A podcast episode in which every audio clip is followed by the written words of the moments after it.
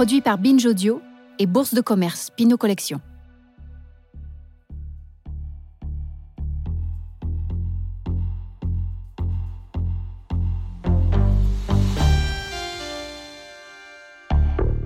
Ça a commencé comme ça, Maurizio Cattelan.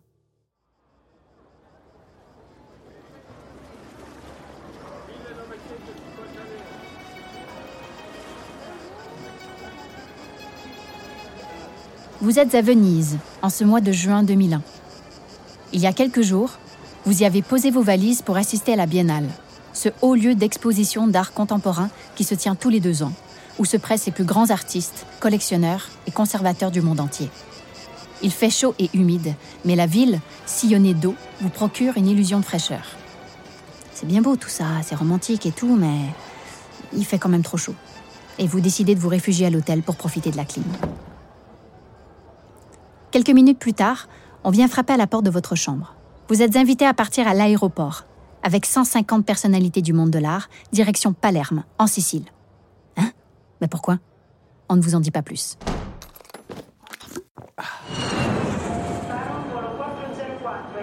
À votre arrivée à Palerme, un peu désorienté, vous suivez le groupe. On vous fait monter dans un bus où tout le monde se connaît. Ce sont des galeristes, des collectionneurs, des directeurs d'institutions. Mais l'impatience qui semblait gagner les passagers laisse place à des murmures étonnés lorsque le véhicule s'élance dans les lacets des collines qui surplombent la ville. Ça sonne peut-être bucolique comme ça, mais euh, en fait non. Le paysage qui s'ouvre lentement devant vous n'a rien de mignon.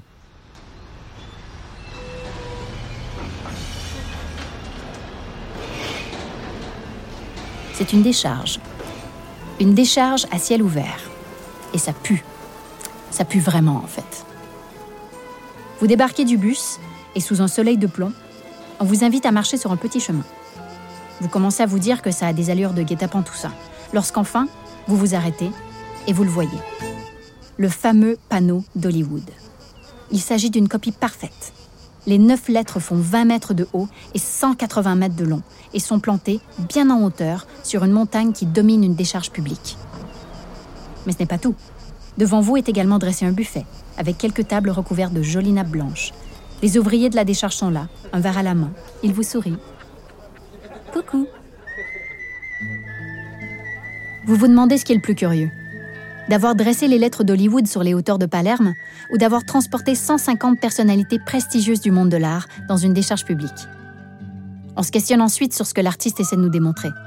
Souhaite-t-il qu'on se questionne sur le culte de la célébrité, sur le fameux American Dream qui tout d'un coup prend une autre allure avec ses odeurs de poubelle On pense aussi au film de Coppola, à la mafia sicilienne qui a si souvent inspiré le cinéma américain. Bref, aucune réponse ne vous est donnée et vous réalisez que ce silence fait aussi partie de la performance. Cette performance est signée Maurizio Cattelan, un artiste italien considéré comme l'un des plus provocateurs de l'art contemporain. Ses œuvres suscitent des réactions tranchées, étonnant les uns, révoltant les autres. Pour Cattelan, l'image, qu'elle soit loufoque, morbide ou choquante, pousse à se questionner. Il aime dire qu'il faut mettre en lumière des choses que l'on aurait regardées sans les voir vraiment. L'idée, c'est de réorganiser quelque chose qui est déjà là, de re-représenter quelque chose qui existe déjà, et de pousser les gens à le voir autrement. Vu de l'extérieur, avoir la capacité de reproduire les gigantesques lettres d'Hollywood pour les mettre dans un autre pays, ça paraît impossible. Maurizio Cattelan serait probablement d'accord avec vous. À ses débuts, tout lui paraissait impossible mais c'est de cette impossibilité et de cette peur d'échouer qu'est né son travail. Je dis travail car il a souvent dit ne pas se considérer comme un artiste, mais plutôt comme un ouvrier. Faire de l'art, c'est juste un job. Il a juste travaillé fort. Très fort.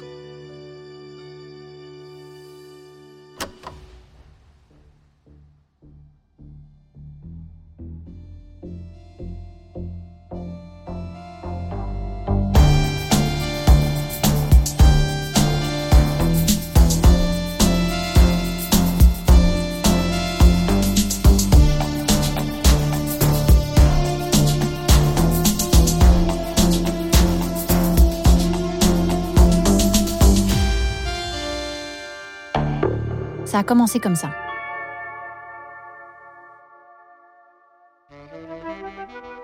Maurizio Cattelan est né le 21 septembre 1960 et grandit dans une famille catholique modeste à Padoue, à quelques kilomètres de Venise. Son père est camionneur, sa mère, fréquemment malade, fait des ménages. À 17 ans, en échec scolaire, incapable d'accepter les règles qui lui sont imposées, il décide d'abandonner l'école et tente d'entrer dans la vie active pour aider sa famille. Il enchaîne les boulots, d'abord comme vendeur dans la boutique de sa paroisse locale, où il est renvoyé parce qu'il dessine des moustaches à des figurines religieuses, ensuite comme employé dans une laverie, où il est surpris en train d'y faire sa propre lessive. Il travaille même comme collecteur de déchets, infirmier et assistant à la morgue. Il décrit ce passage comme un supplice, et son mépris pour les règles établies ne l'aide pas. À Padoue, à 20 ans, toujours ignorant du monde de l'art, Catalan entre dans une galerie attiré par le travail de Michelangelo Pistoletto.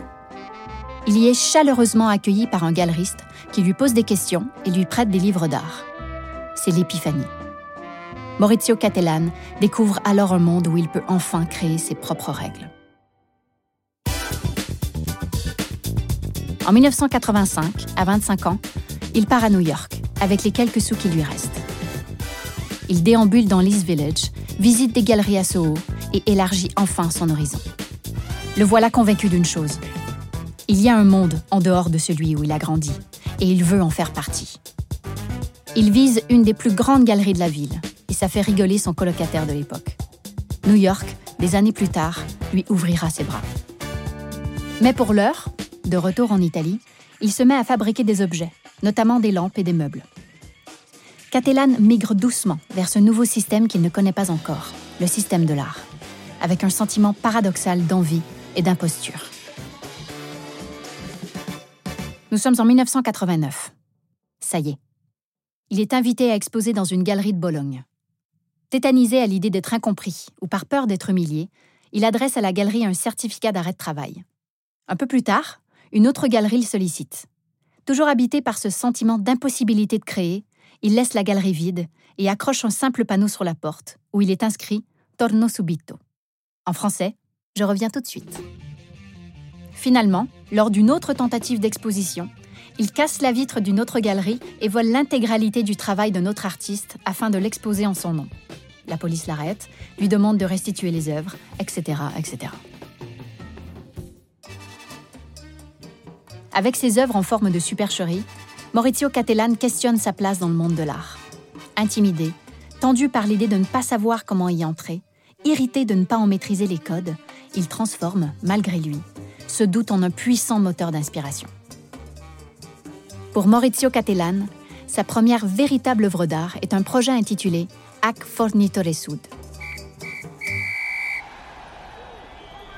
Nous sommes en 1990. Il vient de s'installer à Milan et décide de constituer une fausse équipe de foot composée d'immigrés sans papier. Il leur fabrique des t-shirts sur lesquels est inscrit le nom de leur sponsor, Raus, ce qui signifie dehors en allemand, mot qui rappelle la période nazie où il était devenu un slogan de haine. Il fait construire un baby-foot géant avec plus de 30 manettes de chaque côté et place les 11 joueurs émigrés face à 11 joueurs exclusivement blancs, tous issus d'une équipe italienne. L'image est saisissante et fait écho au climat politique de l'Italie de l'époque, car la Ligue du Nord, un parti d'extrême droite et xénophobe, prend de l'importance, porté par le racisme et le nationalisme. Maurizio Cattelan fait régulièrement référence à l'histoire de son pays. Il a grandi dans l'Italie des années 70, ce qu'on appelle les années de plomb, marquées par la violence des attentats terroristes. L'extrême gauche, en particulier les Brigades rouges, et l'extrême droite prônent la lutte armée, face à un État italien qui nourrit les tensions. Une période qui atteint son point d'orgue en 1978. L'Italie est consternée, l'Italie a peur, c'est trop. Il n'est pas 8h30 ce matin lorsque M. Aldo Moro, qui vient de sortir de chez lui dans un quartier résidentiel au nord de Rome, tombe dans l'embuscade deux carrefours plus loin. Tout va très vite, sous un soleil printanier, dans un quartier encore désert, le commando bloque les deux voitures, massacre quatre des cinq membres de l'escorte à coups de pistolet et sans doute de mitraillettes, et force M. Aldo Moro à monter dans leur voiture. L'Italie vit ses heures les plus graves depuis la guerre. Aldo Moro, ancien président du Conseil italien, est une figure éminente du pays. La presse annonce son enlèvement en publiant une photographie prise par ses ravisseurs, les Brigades Rouges. Derrière le captif se déploie le symbole du groupe terroriste, une étoile à cinq branches dans un cercle. Il est assassiné peu de temps après. En 1995, 17 ans plus tard, Maurizio Cattelan s'inspire de cet événement pour créer une œuvre en néon rouge, une étoile filante surmontant deux lettres, B et R, qui pourrait faire penser à l'enseigne d'un bar. Mais cette œuvre fait explicitement référence aux Brigades Rouges, par les lettres B et R, bien sûr, mais aussi par l'étoile, sigle du groupe terroriste. Seulement, Maurizio Cattelan y ajoute une queue de comète et la transforme en étoile filante. Subitement, l'image qu'il crée fait écho à l'étoile des rois mages, aux décorations de Noël. Il mêle le sacré et le profane, un symbole du christianisme à celui d'un groupe terroriste. Quelques années plus tard, il récupère les gravats d'un attentat qui a lieu à Milan, contre un lieu culturel. Il les emballe et les pose sur une palette pour en faire une œuvre, qu'il nomme Lullaby, ce qui veut dire berceuse. Là encore, la douceur déroute face à la violence. L'année 1996 marque un tournant. Maurizio Cattelan a 36 ans et il ouvre une nouvelle ère. Il s'oriente davantage vers la sculpture. Cela fait trois ans qu'il est installé à New York, où il s'était donné trois ans pour réussir. Les œuvres qu'il va concevoir ont désormais un point commun. Elles stupéfient au premier abord, pour donner à réfléchir ensuite. La première de ces images s'intitule La balade de Trotsky. Il s'agit d'un cheval empaillé, suspendu au plafond par un harnais, les pattes pendantes. Le cheval semble désespéré, résigné. Il est peut-être mort. Il fait référence à Trotsky, ce révolutionnaire russe qui a fui au Mexique en 1940 et qui a été assassiné, empêché de mener son action politique. Le spectateur peut se projeter dans cet animal, dans cette incapacité à se mouvoir, dans une forme de résignation, de fragilité, mais aussi d'impuissance. La seule chose qu'on a envie de faire en voyant ce cheval, c'est de le décrocher. C'est frustrant, provoquant. Cela veut dire que ça fonctionne. La provocation est désormais un mot qui va s'associer au nom de Maurizio Cattelan, dont l'obsession pour les images piquantes semble ne pas avoir de limite. En 1999, il expose l'une de ses œuvres les plus connues, la Nonna Ora. Il s'agit d'une sculpture de Jean-Paul II, les deux mains serrant une crosse, écrasée au sol par une météorite. Une pose irrévérencieuse, complètement liée à la religion catholique, dans laquelle a grandi Maurizio Cattelan. Deux personnes, choquées par l'image exposée dans les médias, iront jusqu'à braver la sécurité d'une galerie new-yorkaise afin d'essayer de relever le pape en le libérant de sa météorite. Des années plus tard, il fait bien pire. Et dans un ancien ghetto de Varsovie, il présente une sculpture intitulée Him. À travers une petite fenêtre d'une porte cochère donnant sur une ruelle, on voit un enfant de dos, en culotte courte, agenouillé face à une grille. Mais lorsqu'on fait le tour de l'immeuble pour découvrir le visage à travers la grille, celui qu'on découvre n'est pas celui d'un enfant sage, mais celui d'Adolf Hitler. Ses mains sont jointes, entre la pause et la prière. Il regarde vers le ciel. Le contraste entre l'avant et l'après fait littéralement frémir. Rapidement, la statue en cire et en résine a dû être retirée. C'est en Suède, en 2001, qu'il montre cette sculpture pour la première fois. Ce n'est pas anodin. La Suède avait eu une position ambivalente vis-à-vis du nazisme pendant la Seconde Guerre mondiale. Catalan s'ancre dans cette histoire pour créer une œuvre qui incarne à la fois la spiritualité et le mal absolu, les deux, pile et face. Catalan se joue de nos perceptions, de nos imaginations, de nos représentations et teste les limites de son audience. En 2000, alors qu'il exposait une voiture transpercée par un arbre, il s'exprimait notamment sur la question de l'humour, et plus spécifiquement de l'ironie dans son travail. Moi, je prends les choses en somme sérieusement. C'est ce que j'essaye de faire ici. J'ai eu cette image comme un rêve, un arbre dans une voiture, et je la réalise euh, simplement, très sérieusement. L'ironie, elle, elle n'est peut-être que dans le résultat.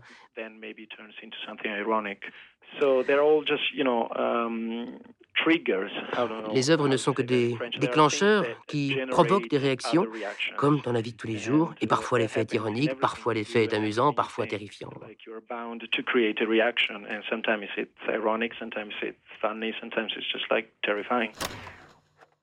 Que penser alors de son œuvre, où l'on voit trois mannequins, trois enfants, pendu à un arbre de la ville de Milan? l'enfance encore. Il fait référence à Pinocchio, un conte populaire italien rythmé par des scènes violentes, et notamment une pendaison. L'œuvre, très dérangeante par son réalisme, n'a pas tenu trois jours avant qu'un habitant du quartier la décroche et se blesse assez sérieusement. Il fera un procès à Catalane, qui lui-même l'attaquera pour destruction d'œuvres d'art. Interrogé quelques années plus tard sur cet événement, il dira ne pas avoir été étonné que son installation ait été ainsi dégradée. J'étais moi-même tenté de la décrocher assez vite, dira-t-il, expliquant que des œuvres comme celle-ci devaient vivre dans les mémoires, à travers le récit des gens. Mais c'est déjà dix ans avant, dans les années 1990, que Catalan commence à se faire connaître sur la scène internationale. Tout en créant de nouveaux concepts visuels, il poursuit son travail critique sur le monde de l'art, son marché, ses figures, ses codes. Il joue avec les galeristes qui l'entourent. En 1995, il déguise Emmanuel Perrotin, son galeriste parisien.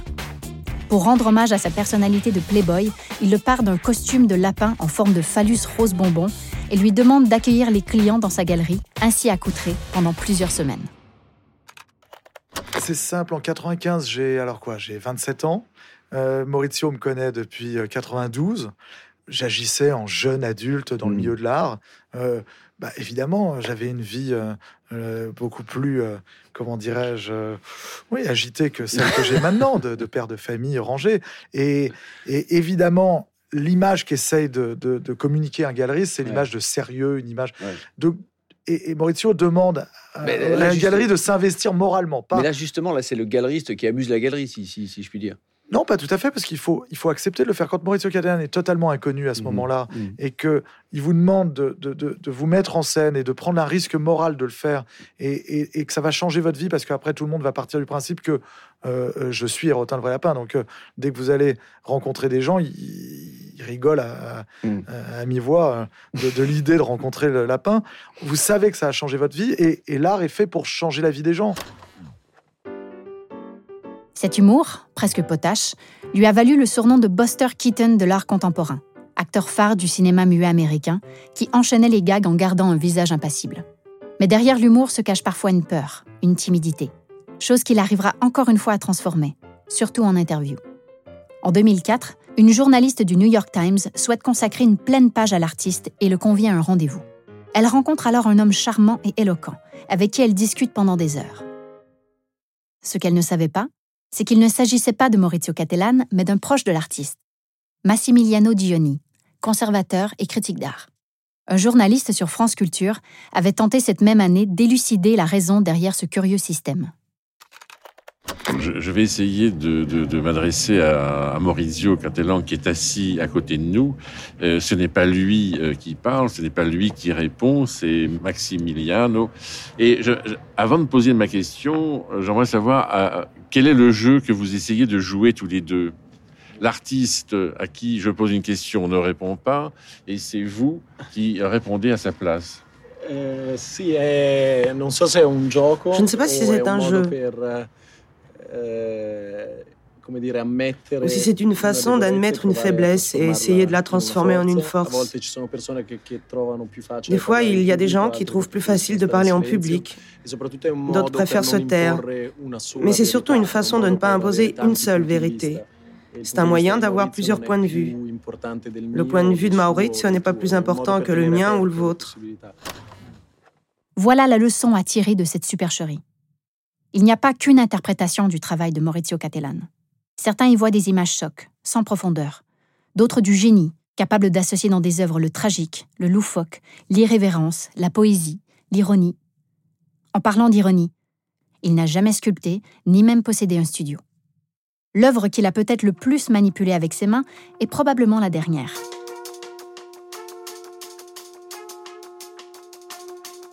Nous sommes en 2019, à la foire Art Basel de Miami. C'est un grand événement, car quelques années auparavant, Maurizio Cattelan a fait ses adieux au monde de l'art. Mais cette fois-ci, pour la première fois depuis son retour, il propose une œuvre très simple à décrire. Il s'agit d'une banane. Une simple banane scotchée au mur et vendue 120 000 dollars. La démarche derrière est assez simple. Depuis quelque temps, Catalan se baladait avec une banane en voyage et la scotchait sur les murs de ses chambres d'hôtel afin de trouver l'inspiration. Après avoir tenté de créer des répliques en résine ou en bronze, il revient à sa forme initiale de véritable banane et l'expose. L'œuvre est devenue virale et des centaines de mèmes et de détournements ont été publiés sur les réseaux. Certains croient à une vaste blague et ils n'ont peut-être pas tort. Après tout, l'œuvre s'appelle Comedian. Mais le véritable génie derrière cette banane, ce n'est pas le choix du fruit ou la façon dont il est scotché. C'est la manière dont les gens se la sont réappropriés, comme une sorte de décontextualisation de son œuvre. La décontextualisation, c'est-à-dire sortir les représentations de leur cadre habituel, est une des grandes obsessions de Maurizio Cattelan. Théorie qu'il s'est d'ailleurs appliquée à lui-même et qui a justifié son besoin de prendre sa retraite du monde de l'art en 2011. Pendant des années, j'ai travaillé à la décontextualisation. Maintenant, j'en suis arrivé au point où je me décontextualise moi-même. C'est ce qu'il fait par exemple, ce jour de juin 2001, lorsqu'il érige son Hollywood dans une décharge sicilienne. Lorsqu'il y convie 150 personnalités du monde de l'art à un cocktail entouré de poubelles, il enfonce le clou. Lorsqu'il provoque en exposant un pape écrasé par un météore ou des enfants pendus, il nous amène aussi à nous questionner sur notre façon de regarder le monde. Si vous pensez que mon travail est provocateur, cela veut dire que la réalité l'est encore plus et que nous décidons de ne pas y réagir. Je pense qu'il marque un point là.